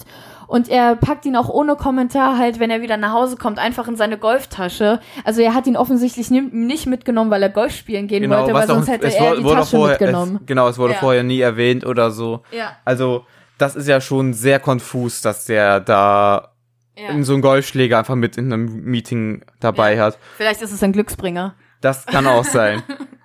Hat ihm in dem Fall dann allerdings nicht so viel ge nicht so viel Glück gebracht, Nee. ja, das stimmt wohl. Ja. Und von einer Filmproduktion zur nächsten. Und zwar Betty, bedeutet im Traum, hat ja ein Vorsprechen, Vorsprechen, ich habe jetzt Casting und Vorsprechen gerade gemischt, ähm, für einen Film, der äh, Sylvian North Story heißt. Wir erinnern uns an Lynns Tipp, für welchen Film spricht Betty vor, mhm. eben für diesen Film. Und direkt die Frage, wo kommt der Filmtitel nochmal vor? Ja, das ist dann später in der Realität, wenn sich halt Naomi Swartz Charakter Diane zurückerinnert, was halt wirklich passiert ist, wenn sie da auf der Party ist mit Reed, also mit Camille, mit, mit Laura Herring. Herrings Charakter, genau. äh, Adam Kesher und halt sie und auch Coco zum Beispiel, die ja eigentlich die Mutter von Adam Kesher ist, an einem Tisch sitzen und sich, sie, sie sich darüber unterhalten, wo sie sich kennengelernt haben. Und das war dann tatsächlich bei der Produktion zu The Sylvian North Story. Also dann erzählt quasi Naomi's, Naomi Watts Charakter so, dass sie sich halt bei diesem Film kennengelernt haben und dass sie, da wird's dann halt interessant, dass sie für die Hauptrolle vorgesprochen hat und dass sie sie unbedingt haben wollte, aber dass halt Laura Herrings Charakter, ähm, der, also dann halt die Rolle bekommen hat und sie halt nur so eine kleine Nebenrolle. Genau. Was auch interessant ist, denn im Traum, wenn Betty für diesen Film vorspricht, sagt ja ein Schauspieler, mit dem sie die Szene spielt, ähm, zu dem Regisseur, äh, let's play this nice and close, just like with the girl with black hair. Und wenn man jetzt nochmal versucht zu überlegen, okay, warum erwähnt er ausgerechnet dieses Mädchen, David Lynch, wird sich bestimmt irgendwas dabei gedacht haben, dann fallen einem nicht viele andere Schauspielerinnen mit schwarzem Haar ein, und zwar dann vermutlich Rita, beziehungsweise, also Laura Herring, Genau. Es könnte auch eventuell sein, dass die im Traum Camille gemeint ist, weil sie auch schwarzes Haar, glaube ich, hat. Nein, Camille hat im Traum blonde Blondes Haare. Haar? Okay. Ja, ganz sicher. Okay. genau. Und ja, dann kommt ja auch schon nach diesem Vorsprechen ein bisschen was dazwischen, beziehungsweise äh, dort sitzen zwei Agentinnen, mhm. Die dann ja nochmal ähm, Betty nach dem Casting nach draußen begleiten und sagen, puh, das war grauenvoll. Dann aber direkt schon sie voran, das lag nicht an dir, mhm. sondern es lag an uns, an dem Regisseur, der wird diesen Film niemals machen. Und das ist auch wieder sowas, womit dann Naomi Watts in ihrem Traum versucht zu erklären, warum sie eben als Schauspielerin gescheitert ist. Denn es lag ja natürlich nicht daran, dass sie kein Talent hat, ja. sondern daran, dass immer irgendwas dazwischen kam genau. oder andere kein Talent hatten. Es ist halt auch interessant, dass sie sich in ihrem Traum vorstellt, dass sie so gut ist, dass sie quasi Standing Ovations von den Leuten bekommt, die in diesem Raum sind und dass alle dann meinen, dass das absolut fantastisch war ja. und äh, sie da so äh, total aus sich rausgekommen ist, während sie in Wirklichkeit wahrscheinlich halt nicht passend für den Part war und dann wie gesagt halt Laura Herrings Charakter die Hauptrolle bekommen hat. Genau. Danach gibt's ja auch nochmal eine kurze Szene, die wir vielleicht anreißen könnten, wo ähm, Betty am Filmset von Adam einen Blickaustausch mit Adam hat ja. und er sichtlich angetan ist, ohne dass sie überhaupt ein Wort äh, miteinander gewechselt haben und sie vielleicht eine Chance hätte, eine Rolle zu finden. Vielleicht nicht die Hauptrolle, aber zumindest irgendeine. Ja. Aber dann muss sie noch dringend schnell zu, ähm, ja, zu Laura Herring und verpasst eben diese Chance. Auch, also auch wieder hier. Es ist nicht ihre Schuld, dass sie eine Rolle nicht bekommt, sondern es ist wieder jemand anderes, in dem Fall Laura indirekt Herrings Laura Herrings Charakter, auf den sie ja in der Realität ne, oder mit der sie ja eine sehr schwierige Beziehung hat. Genau. Dann nach dieser Szene, also nach dieser Casting-Szene, ähm, sind dann halt Naomi Watts Charakter und Laura Herrings Charakter auf dem Weg und versuchen ja herauszufinden, was mit Rita passiert ist. Genau, also. deswegen konnte sie, musste sie ja schnell ja. weg, weil sie genau. beide ja die, auf die Suche waren nach der wahren Genau. Und da, wie gesagt, kommt dann die Szene mit dem Anrufbeantworter, wo sie halt, ähm, also sie finden ja heraus, dass äh, eine gewisse Diane irgendetwas mit Laura Hanks Charakter zu tun hat und rufen sie dann an und sie finden dann halt durch das Telefonbuch heraus, wo sie wohnt und ähm, kommen dann halt zu dem Apartment und ähm, genau dort finden sie halt, also erstmal gehen sie ans falsche Haus, weil sie anscheinend, ähm, weil halt Diane ihr Apartment mit einer Nachbarin getauscht hat. Und ähm, dann gehen sie halt zu dem Haus, wo diese ominöse Diane in, den, in der Traumwelt wohnt. Und ähm, Naomi Watts Charakter steigt ja dann durchs Fenster ein und macht dann halt Laura Herring vorne die Tür auf und die beiden sind ja auch schon sichtlich angespannt während der gesamten Szene und man merkt, dass irgendwas nicht richtig ist und dann kommen sie halt in das Schlafzimmer und finden dort halt eine blondhaarige Frau, die offensichtlich seit mehreren Tagen vor sich hin verwest. Genau. In dem Bett. Eine sehr, sehr verstörende Szene. Ja, auf jeden Fall. Und das Einzige, was vielleicht noch verstörender als diese sehr gruselig aussehende Leiche ist, ist die Reaktion besonders von Laura Herring. Mhm. Das war die Szene, wo wir nochmal äh, zurückgespult haben. Genau, wo wir das unterschiedlich im Kopf hatten, genau. wer wie reagiert. Genau, und es ist wirklich bezeichnend, wie stark Laura Herring auf diese Leiche reagiert. Klar, ich denke, jeder würde stark darauf reagieren, wenn er eine sehr lang verweste Leiche sieht. Das ist, glaube ich, das Letzte, was man wirklich sehen möchte. Ähm, aber gerade in diesem Kontext ist das schon sehr bezeichnend. Und nachdem dann Betty Laura Herring auch nochmal ähm, in den Arm nimmt und sie leicht anschaut, wird ihr Blick selber auch leicht verstör verstörter. Ja. Was auch wieder ein Hinweis darauf ist, dass in dem Unterbewusstsein von Naomi Watts Charakter im Traum sie langsam anfing zu realisieren, dass irgendwas nicht stimmt, genau. dass das alles nicht, nicht irgendwie nicht richtig ist. Sie kann noch nicht genau ausmachen, was nicht stimmt. Es ist nur so ein Gefühl. Genau. Und es ist ja auch dann, wenn sie quasi aus dem Haus stürmen, also wortwörtlich aus dem Haus stürmen, kommt ja auch so ein seltsamer Effekt. Der hat auch bestimmten Namen, der mir gerade nicht einfällt. Ähm, aber halt auch irgendwie, es, es wirkt sehr out of place und ähm, es und auch nach dieser Szene quasi geht es so ein bisschen bergab mit ihrer Traumvorstellung. Genau. Ja, genau. Ab von da an wird der Traum zum Albtraum. Und das gipfelt dann in einer weiteren Szene. Also wir wissen ja auch, dass, ähm, dass Laura Herring in ihrer Tasche einen Schlüssel findet. Mhm. Wir wissen aber einen blauen Schlüssel und wir wissen halt noch nicht, wofür ist dieser blaue Schlüssel eigentlich. Und dann kommt es eben zu dieser, ja, wortwörtlichen Schlüsselszene des Films.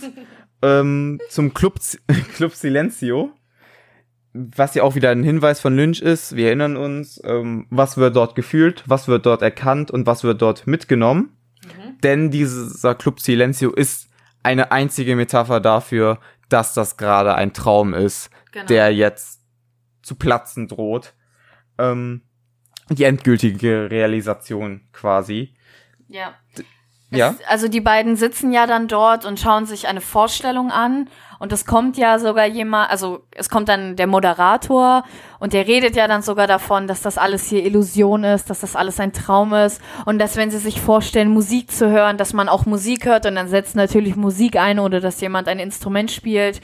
Es kommt ein Trompetenspieler, der halt Trompete spielt und dann einfach die Trompete von seinem Mund wegtut und trotzdem weiter die Töne genau. klingen. Und dann kommt es halt zu dieser Schlüsselszene, ähm, wo eine Frau hervortritt und dann einen Auftritt hat und ein Lied singt, ähm, Llorando, was ich glaube auf Spanisch äh, ähm, sowas heißt wie weinen oder crying. Und ähm, Genau, es ist wortwörtlich ein Lied über Herzschmerz. Also wir haben uns extra die Mühe gemacht. Die Übersetzung uns mal durchzulesen. Genau, und es handelt quasi von zwei Liebenden, die sich trennen mussten und vor allem dann halt die Person, die quasi den, also das lyrische Ich in dem Fall im Song Gerando davon singt, dass sie ohne die andere Person nicht mehr sein kann, nicht mehr, also nicht mehr will. Genau. Genau. Wo wir dann jetzt mal ganz kurz auf die äh, Erinnerungsfetzen der Realität zurückblicken. Und zwar ähm, in der letzten halben Stunde merken wir ja, dass Naomi Watts und Laura Herring anscheinend ein Paar waren, die sich ähm, sehr tragisch getrennt haben. Und das erklärt, warum sie im Traum beide in Tränen fast schon ausbrechen. Und sich dann auch so, so zärtlich in den Arm nehmen genau. und sich so, so traurig ansehen, so richtig so, als ob da was verloren gegangen wären, obwohl ja eigentlich in der Traumwelt zwischen den beiden alles in Ordnung ist. Genau, und obwohl sie eigentlich beide kein Spanisch verstehen. Zumindest ja. im Traum. Ja. Ähm, denn Laura Herring spricht in der Realität ja auch zwei Sätze Spanisch, also anscheinend kann sie ein bisschen Spanisch, aber das wird im Traum eben nie erwähnt. erwähnt, genau. Ja. Also das ist halt schon sehr merkwürdig und deutet direkt auf Lynns ersten Tipp hin. Was wird gefühlt? Es wird Trauer gefühlt. Und was wird dabei erkannt? Das ist die das endgültige Mal, dass Naomi Watts erkennt, okay, das hier ist nicht die Realität. Genau.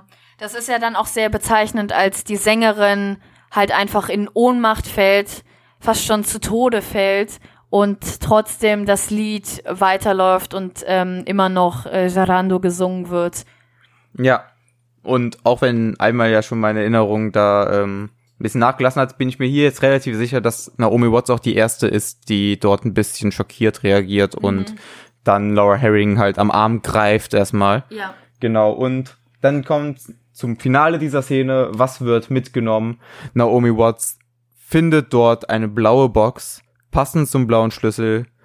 Und diese blaue Box ist das Tor in die Realität, sobald sie halt, beziehungsweise ja auch interessant ist, sobald dann Laura Herring den Schlüssel in die Box steckt und die öffnet, Genau. endet der Traum und die Realität beginnt. Ja. Die Szene ist halt auch sehr spannend, weil ähm, uns ist dann beim, also als wir dann im Nachhinein darüber diskutiert haben, wie wir den Podcast strukturieren wollen, haben wir beide auch wieder unterschiedlich was im Kopf gehabt und haben uns dann dementsprechend nochmal eine Szene angeguckt. Und ähm, quasi, wenn Laura Herrings Charakter den Schlüssel in die Box tut und umdreht, verschwindet sie und die Box fällt zu Boden das macht ein Geräusch. Und den Charakter, den man als Tante Ruth kennenlernt, also quasi die Tante von Naomi Watts Charakter im Traum, ähm, kommt dann halt ins Schlafzimmer, um zu gucken, wo das Geräusch herkam und sieht sich dann halt um und findet halt logischerweise nichts vor, also weder eine Box noch halt Lower Herrings noch Naomi Watts Charakter. Und da haben wir beide uns dann auf einmal die Frage gestellt, warte mal, wenn das nicht, also quasi, das würde ja eigentlich unserer Theorie widersprechen, dass quasi ähm, Naomi Watts Charakter schon tot ist und quasi sich das alles nur vorstellt und äh, sie dann quasi in der Realität eigentlich nur noch mal rekapituliert, was eigentlich passiert ist. Genau. Aber dann haben wir uns halt, klug wie wir sind, die Frage gestellt, woher wissen wir denn eigentlich, dass das tatsächlich die Tante von Naomi Watts Charakter ist? Also klar, sie wird uns im Traum dann so vorgestellt, aber in der Realität ähm, redet nämlich Naomi Watts davon, dass ihre Tante eigentlich schon tot ist und dass sie quasi Geld von ihr geerbt hat und sie dann danach äh, halt nach Hollywood gekommen ist, um dort Schauspielerin zu werden. Das heißt, vermutlich ist das halt einfach eine Frau, die was auch immer für eine Rolle sie anscheinend in Naomi Watts Charakter, in, also in dem Leben von ihrem Charakter da eine Rolle spielt. Man sieht ja auch öfter mal eine ältere, rothaarige Frau mit Koffer. Genau, das ist wie so ein Leitmotiv, Ja. was aber nicht wie der Cowboy so präsent ist, sondern immer wieder mal kurz im Hintergrund erwähnt oder gezeigt wird. Also zu Beginn, ähm, während Laura Herring ja im Traum ihren Unfall hat Ja. und in das Haus von Tante Ruth schleicht, sieht sie ja Tante Ruth, Ja. wie sie ähm, mit dem Koffer halt da rausspa- hinausspaziert Spaziert. und später, wenn sie dann ja ähm, Dianes Haus nochmal absuchen, Im Traum. im Traum genau, fin- äh, treffen sich auch nochmal auf so eine Frau. Genau, die halt genauso wie Tante Ruth quasi einen Koffer nimmt und dann in Richtung Auto spaziert. Genau. Also es ist irgendwie sehr seltsam. Wir, wir konnten uns da nicht genau einen Reim drauf machen, richtig? Nee, nicht so richtig. Wie gesagt, das Einzige, wie wir uns das erklären können, ist eben, dass diese Frau in der Realität nicht Tante Ruth ist Genau. und sie das dann halt.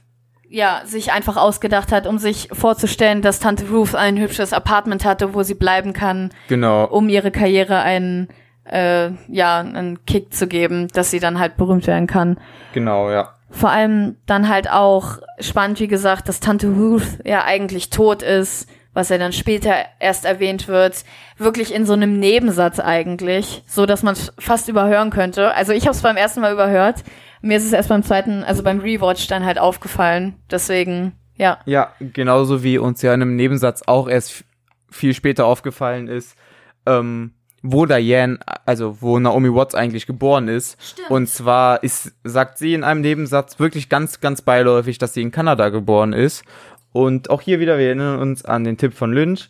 ähm, Oh. wo ist Tante Ruth? Und zwar ist sie im Traum bei Film, äh, bei Dreharbeiten in Kanada, also auch wieder eine verquerte Projektion der Realität, Ja. die Naomi Watts halt in ihrem Traum einfach verdreht und dann zur Geschichte von Tante Ruth macht. Ja. Vielleicht auch, um sich vorzustellen, dass ihre Tante halt noch nicht gestorben ist. Weil wahrscheinlich war das auch so ein bisschen ihre Connection zu Hollywood. Und wie sie sich das ja auch ausmalt, braucht man ja Connections, um in Hollywood Fuß fassen zu können. Genau, ja. Also, wie ihr gemerkt habt, wir sind jetzt gerade schon wirklich voll in der Realität angekommen, beziehungsweise in die, diesen Erinnerungsfragmenten. Ähm, genau, und wir haben ja schon erwähnt, die Realität wird eingeläutet, indem der Cowboy dann, oder sie wird durch die Box eingeläutet, Ja. aber dann kommt nochmal die Szene mit dem Cowboy, mit Wake Up, aber die haben wir ja eben schon mal gut erläutert. Also, wir haben sie erläutert, ob wir es gut gemacht haben, müsst ihr ja entscheiden. aber wir haben es versucht. Genau, und ähm, wie kommen wir darauf, dass die Erinnerungsfetzen, die, da, die dann sind, äh, oder die dann folgen, unchronologisch sind? Was dann aber, wenn man auf ein paar Dinge achtet, eigentlich relativ eindeutig ist. Eindeutig klingt immer so falsch, wenn man über diesen Film redet, aber zumindest relativ schlüssig. Ja. Ähm, Genau, also im Prinzip ist es halt so, dass man ja Naomi Watts dann halt, sag ich mal, in der Realität kennenlernt und da ist sie halt auch ein ganz anderer Typ Mensch, so von ihrer Persönlichkeit, viel gebrochener, viel depressiver, äh, fast schon manisch.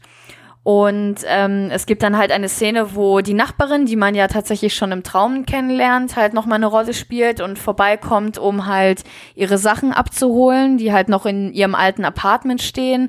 Und das ist zum Beispiel unter anderem ein Aschenbecher in Form eines kleinen Klaviers.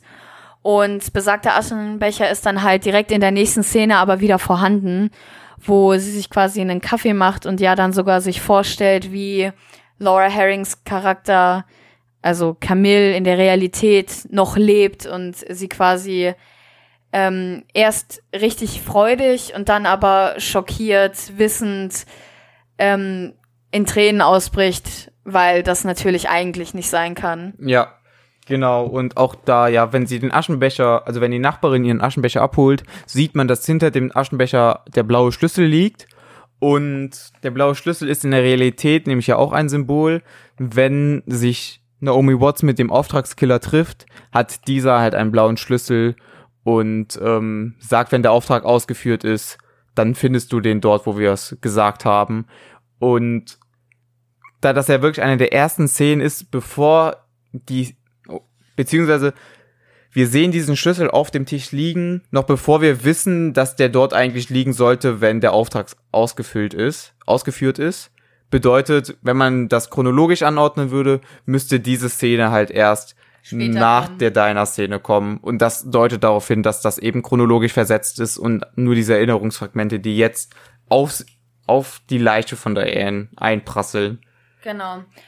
Und dann, also die Szenen sind auch am Anfang, sag ich mal, sehr kurz, haben keinen Anfang und kein Ende, sondern es ist wirklich wie so Fragmente, so als ob sie quasi ganz langsam realisieren würde, was halt tatsächlich passiert ist. Und dann werden die Szenen aber auch immer länger. Also zum Beispiel dann die Szene im Diner ist ja dann recht, also recht lang, wo sie sich halt mit dem Auftragsmörder unterhält.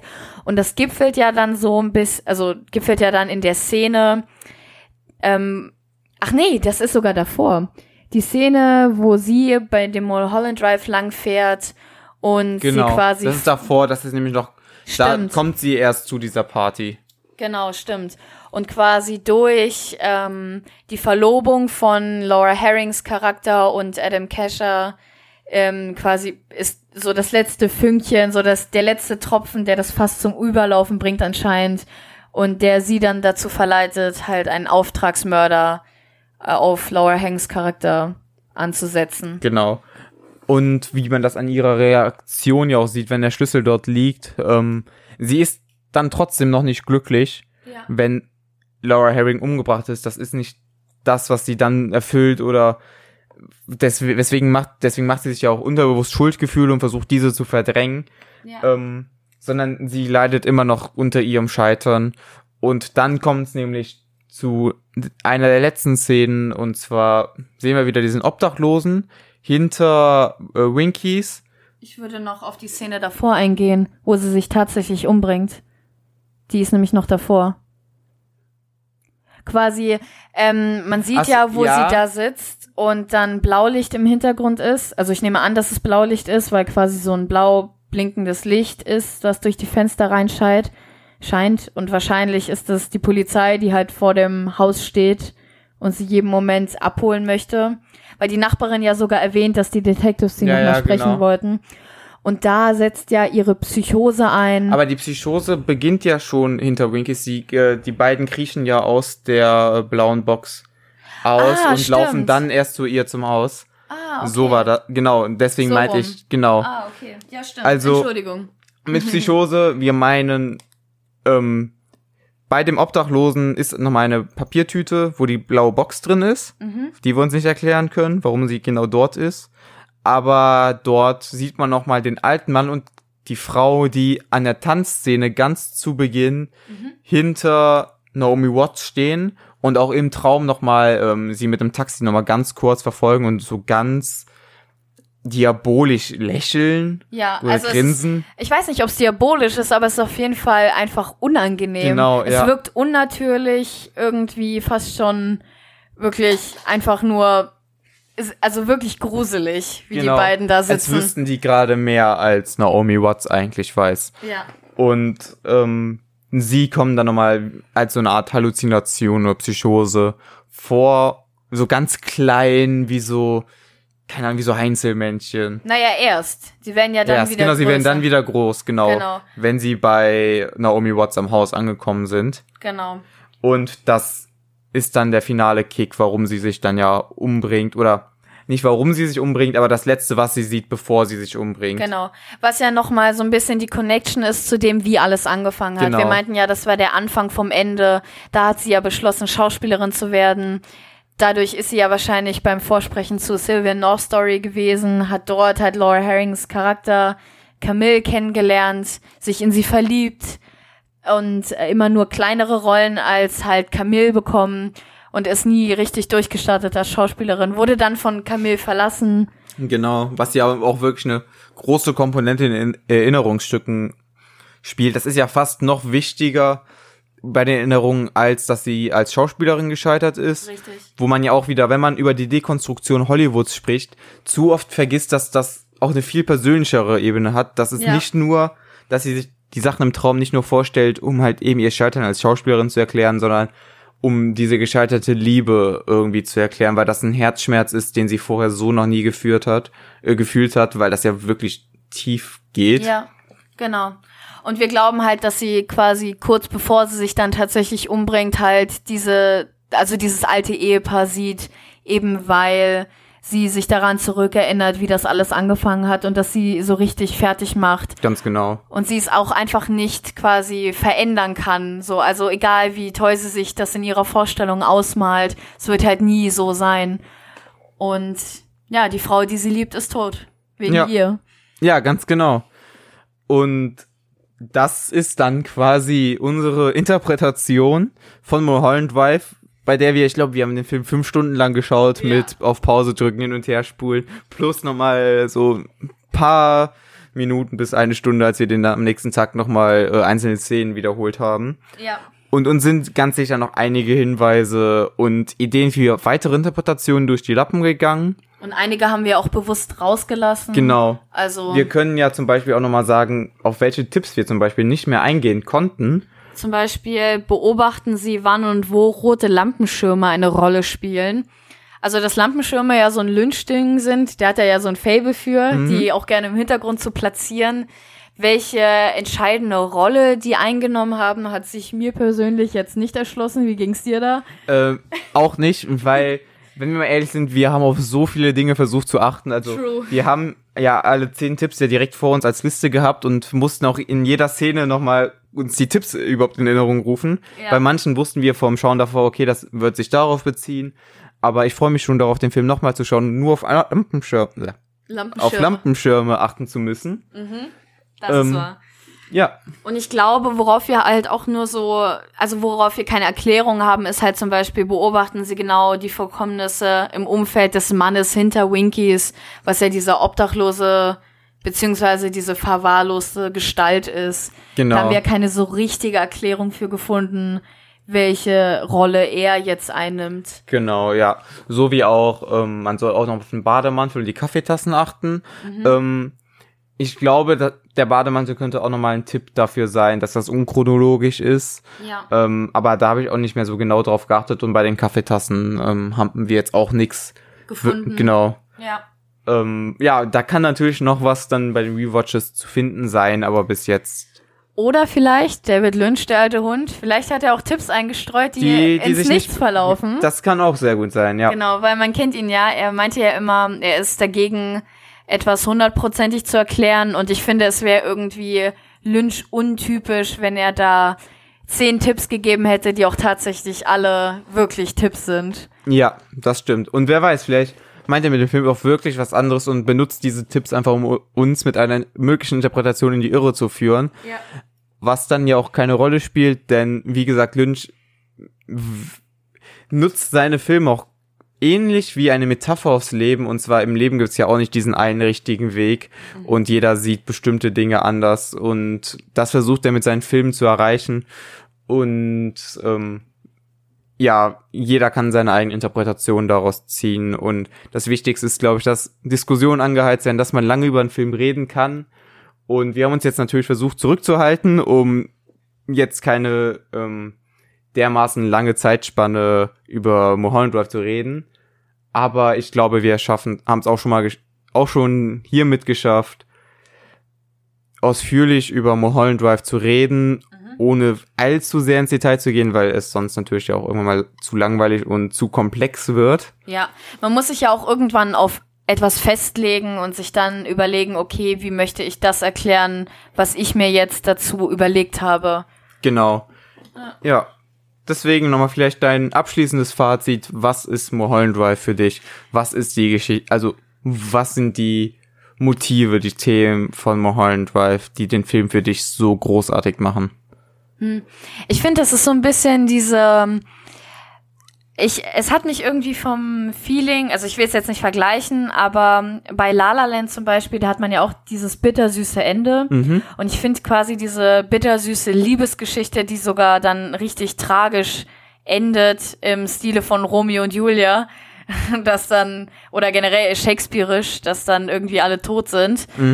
Ähm, dass so diese, diese Tragik dahinter auch, dass er sich traut, da was zu erzählen und dich auch mit einem Gefühl aus dem Film zu lassen, was auch recht untypisch ist, weil ich habe so das Gefühl, dass viele große Hollywood-Filme, die trauen sich nicht so richtig, dich leiden zu lassen und dich dann quasi zappelnd und wehleidig aus dem Kinosaal zu entlassen, was halt bei Lynch gar nicht der Fall ist. Und du halt wirklich davon ausgehen kannst, okay, das wird jetzt hier, ich weiß gar nicht, wie lang geht der Film, aber es wird auf jeden Fall Zweieinhalb Stunden zweieinhalb. Stunden ähm, pure Emotionen.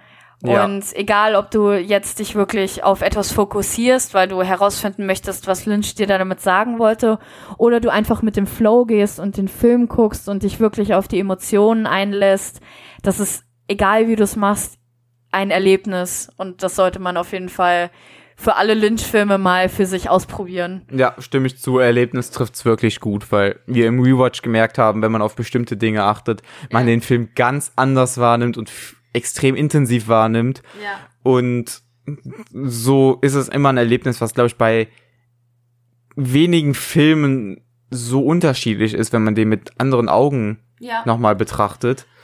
Und das macht Mulholland Drive wirklich so großartig und ist, glaube ich, auch zu Recht der bekannteste Film von David Lynch. Und ja, einfach, man, sein Magnum Opus ist schwer zu sagen, weil er viele Meisterwerke geschaffen hat, aber auf jeden Fall eins seiner. Ja, oben mit sind dabei. ja. Die sind ja auch schwer miteinander zu vergleichen. Ja, also das es stimmt. ist ja dann wirklich, ähm, die haben ja alle so ihren besonderen Spin. Und man merkt halt auch, wie er sich teilweise weiterentwickelt hat und auch immer, dass er halt teilweise auch ganz unterschiedliche Geschichten erzählen möchte und dann Ja. dementsprechend logischerweise auch immer unterschiedliche Sachen in seine Filme einbaut. Ja. Ja, und bevor wir jetzt, ähnlich wie ein äh, anderer berühmter David Lynch-Film, nochmal mit dem Ende beginnen, beziehungsweise mit dem Beginn enden, ähm, würde ich sagen, haben wir jetzt relativ, hoffentlich relativ schlüssig erklärt, wie wir auf unsere Interpretation kamen. Ähm, haben unsere Liebe zu dem Film auf jeden Fall kundgetan und hoffen, dass es euch gefallen hat. Ich bedanke mich herzlich bei dir dafür, dass du dir die Zeit dafür genommen hast. Ja, danke schön, dass ich mitmachen durfte. Ja, sehr gerne. Und ja, dann geht ins Kino. Kann man jetzt vielleicht ein bisschen wieder sagen, die Kinos machen ja langsam wieder auf, aber wer, scha- wer weiß, stattdessen sage ich lieber, schaut euch Lynch-Filme an, drückt auf Pause, spult zurück, wenn ihr sie schon mal gesehen habt und lasst uns gerne eure Meinung dazu wissen. Ja. Vielleicht habt ihr ja auch noch eine komplett andere Interpretation. Die könnt ihr uns dann auch sehr gerne mitteilen. Oder vielleicht teilt ihr ja sogar unsere Gedanken und habt noch was zu ergänzen, was dafür sprechen würde. Genau. Ja, dann würde ich sagen, bis zum nächsten Podcast. Vielleicht ja wieder irgendwann mal etwas ähm, Lynch-bezogenes, wenn ihr möchtet. Und dann habt noch einen schönen Tag, Abend, Morgen, was auch immer. Ja.